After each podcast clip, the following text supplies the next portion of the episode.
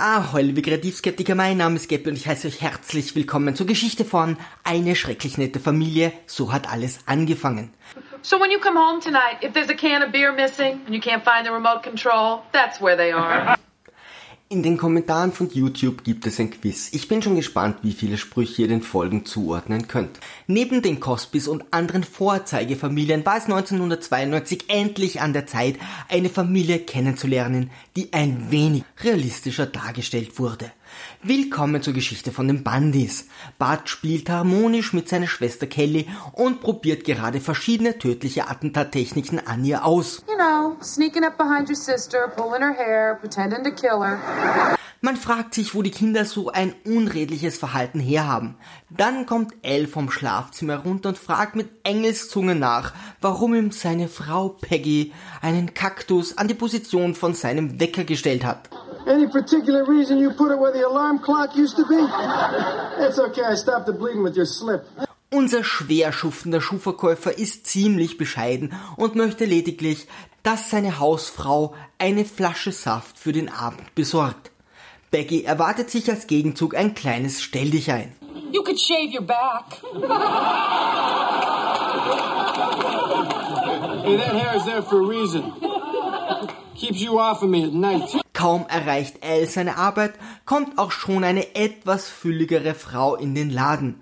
Obwohl unser Held ein pazifistischer Engel ist, fühlt er sich hin und wieder verpflichtet, übergewichtigen Frauen, die bezüglich ihrer Schuhgröße lügen, zu berichtigen. Look, lady, you're a nine. I can accept it. Why can't you? I want a balloon. You've already got one. Als Ausgleich zum harten Job ladet ihn sein Partner Luke zu einem Basketballspiel am Abend ein. Yeah, a wife and kids who adore you. A wife, kids. The list goes on and on. Als er nach einem harten Tag endlich nach Hause kommt, kann Becky gerade ihre wichtige Besprechung mit dem Fernseher beenden und hat noch keine Zeit gefunden, Saft zu kaufen. Al will ohnehin zum Spiel, doch seine liebende Frau hat in ihrer grenzenlosen Fürsorge die Nachbarn eingeladen. The bank book is in both of our names. The credit cards are in both of our names. And the stores are still open. Why didn't you get me juice? You know, I need some fun too. Two. Oh, sure, on the surface, selling women's shoes is fun. Die Nachbarn Steve und Marcy sind frisch verliebt, frisch verheiratet und vermeintlich ein absolutes Vorzeigepärchen. Abgesehen von der Tatsache, dass Marcys Mutter ihre drei Männer in den Selbstmord getrieben hat. She gonna teach you how to bury me like she buried her three husbands? wodurch ihre Tochter leichte Persönlichkeitsstörungen aufweist. Doch dazu viel mehr in den späteren Teilen. Don't point out the fact that the hair he's losing on his head is now growing out of his nose. And accepting the fact that nowadays it's harder to figure out where her chest ends and her stomach begins. Al und Peggy nehmen unser Vorzeigepärchen kurz ins Gebet, wodurch vollkommen überraschend eine Divergenz zwischen den beiden entsteht. That's not good.